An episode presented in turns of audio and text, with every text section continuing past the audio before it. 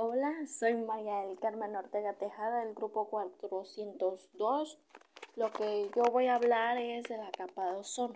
Bueno, la capa de ozono es un gas incoloro que forma una tenue capa en la atmósfera y, absorbe los componentes dañinos de la luz solar, como, conocidos como la ultravioleta B, protegiendo a los humanos de los riesgos de contraer cáncer de piel o, cataratas, estas enfermedades o otras enfermedades. Pero en los últimos 100 años la actividad del hombre hizo que la capa de ozono comenzara a deteriorarse. Por eso hace unos 35 años cuando se descubrió que tenía un agujero y muy grande en el Polo Sur se encendieron las alarmas mundiales.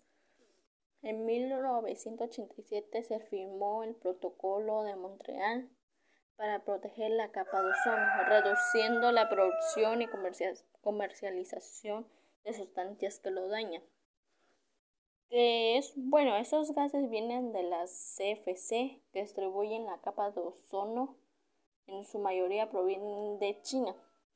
Bueno, como ahorita como ya existen muchas cosas así de la tecnología, como el carro saca gas que es muy dañino y pues eso hace que la capa de ozono se debilite, que vaya perdiendo su fuerza.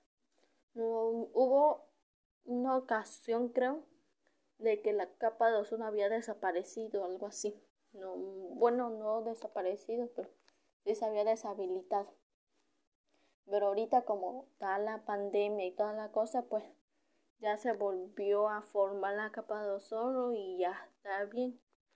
Como las labores del hombre, como hay empresas y todo eso, como está la de las cerveceras, como saca mucho humo, eso se va para la capa de ozono y eso lo daña. Humo de la lumbre, el refrigerador y todas las cosas. Estos gases se encuentran desde aerosoles para el cabello hasta los refrigeradores y las unidades de aire acondicionados y fueron prohibidos en 2006.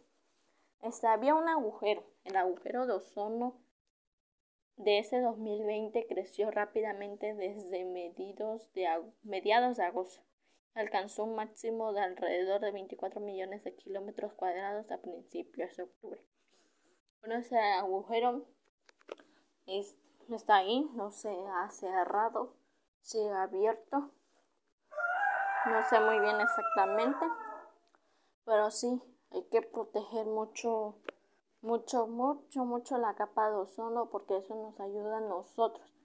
Y pues nosotros mismos la estamos destruyendo con como hacemos tantas cosas que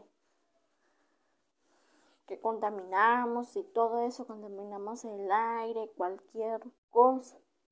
Los carros ahorita que existen, este, las industrias, las empresas y toda la cosa.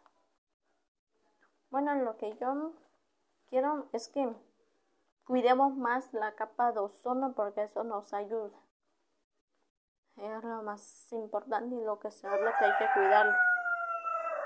Bueno, profe, eso es de lo que yo quise hablar sobre la capa de ozono porque es algo muy importante saberlo y hay que cuidarlo.